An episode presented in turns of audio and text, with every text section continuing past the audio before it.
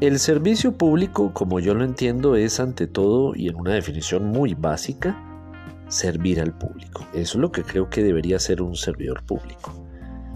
Por eso, quienes lleguen al poder deben desvestirse de todo tipo de pretensiones y arrogancias, ya que lo que debe predominar es la vocación de servicio.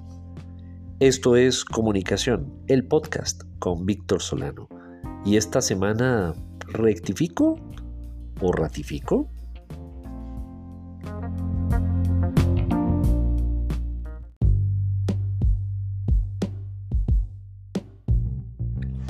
Una de las funciones que vienen con los cargos de poder es la de rendir cuentas y por supuesto someterse a las preguntas que podemos hacer en derecho los ciudadanos.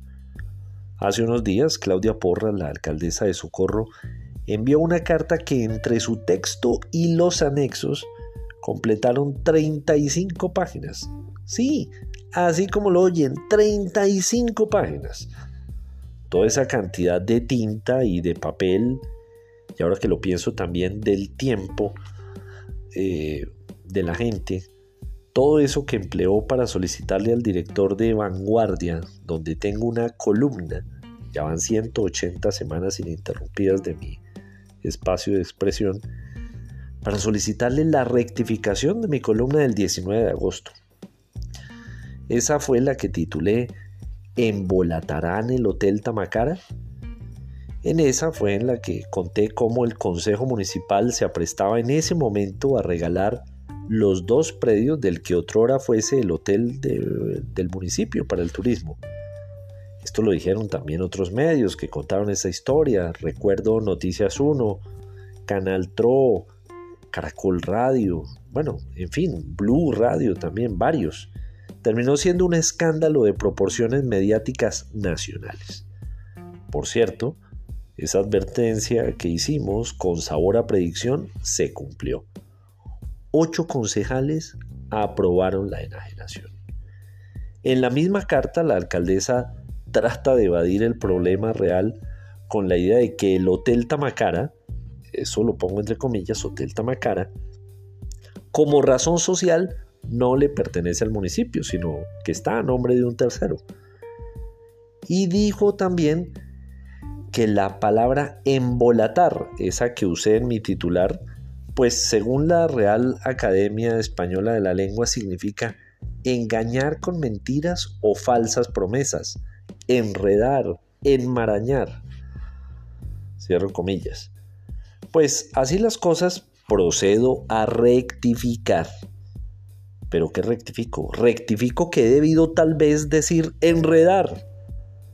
Porque en la página 166 del plan de desarrollo que fue aprobado, dice literalmente, abro comillas, se adelantará una alianza público-privada para alcanzar el 100% de la funcionalidad del Hotel Tamacara y del Teatro Municipal.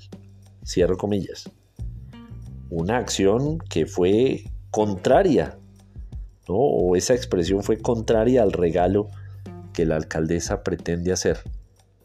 Y miren esto, me llama la atención que ahí sí le pareció bien llamar Hotel Tamacara al par de predios que quiere regalar porque en todas sus declaraciones siempre se refiere al mal llamado Hotel Tamacara, pero aquí no tuvo ningún reparo en ponerlo así en el plan de desarrollo. Otra perla. Tal vez fui impreciso en decir que uno de los predios estaba en arriendo a la fiscalía. Resulta justamente que para sorpresa de muchos, con la carta que la alcaldesa envió al director de vanguardia, pues ahora venimos a enterarnos que ni siquiera el predio está en arriendo. Es decir, el municipio no recibe recursos por canon de arrendamiento a esa institución, a la fiscalía. Así que procedo a rectificar nuevamente. Rectifico que debí ser más agudo en mis sospechas. Y en esa columna advertirle a la audiencia que el problema era más grave de lo que plantea en ese texto, más grave de lo que calculábamos.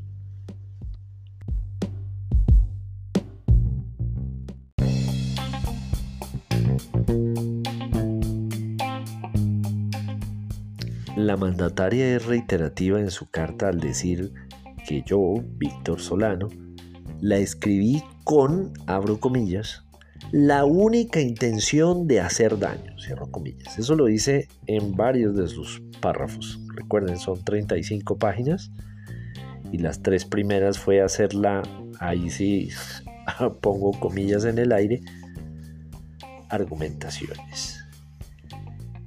Yo no sé, creo que al parecer la alcaldesa tiene en su mente la idea de que no puede recibir inquietudes, preguntas, mucho menos no puede recibir o no debe recibir críticas de los ciudadanos y de los columnistas.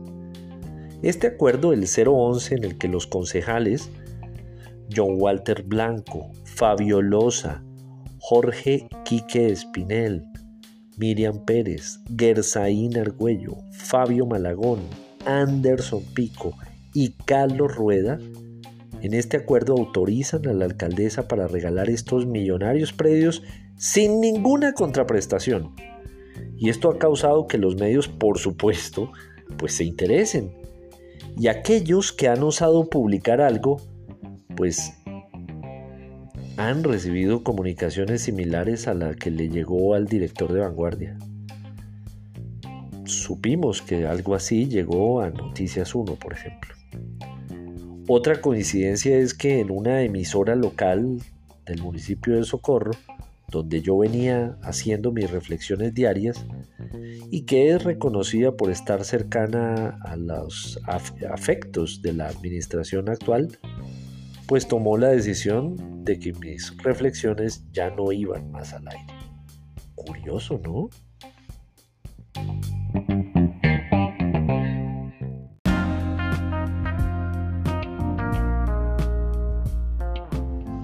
Como no pretendo usar este espacio para seguir en un ping-pong con la administración municipal, es decir, seguramente después de esta columna va a haber otra carta o tal vez me van a demandar es posible.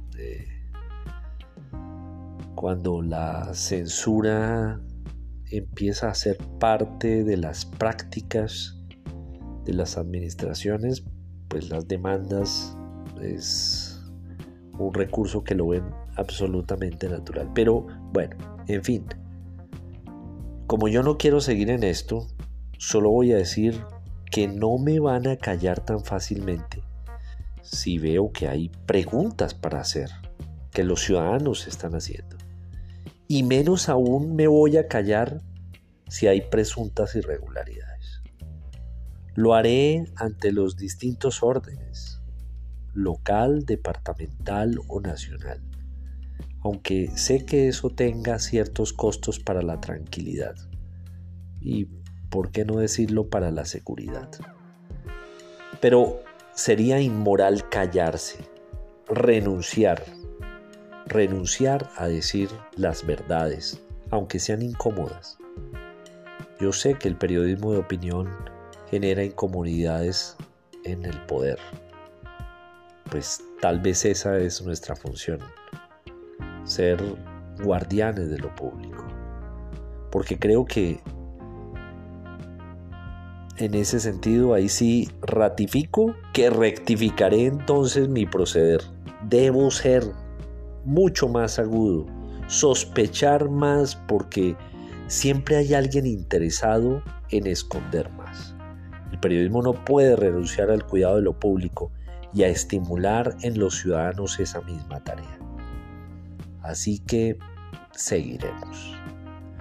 Recuerden que en Twitter soy arroba solano, en Instagram me encuentran como Víctor Solano Franco y que este episodio tiene su columna homónima en vanguardia.com y en las principales plataformas de distribución de podcast para iOS y Android.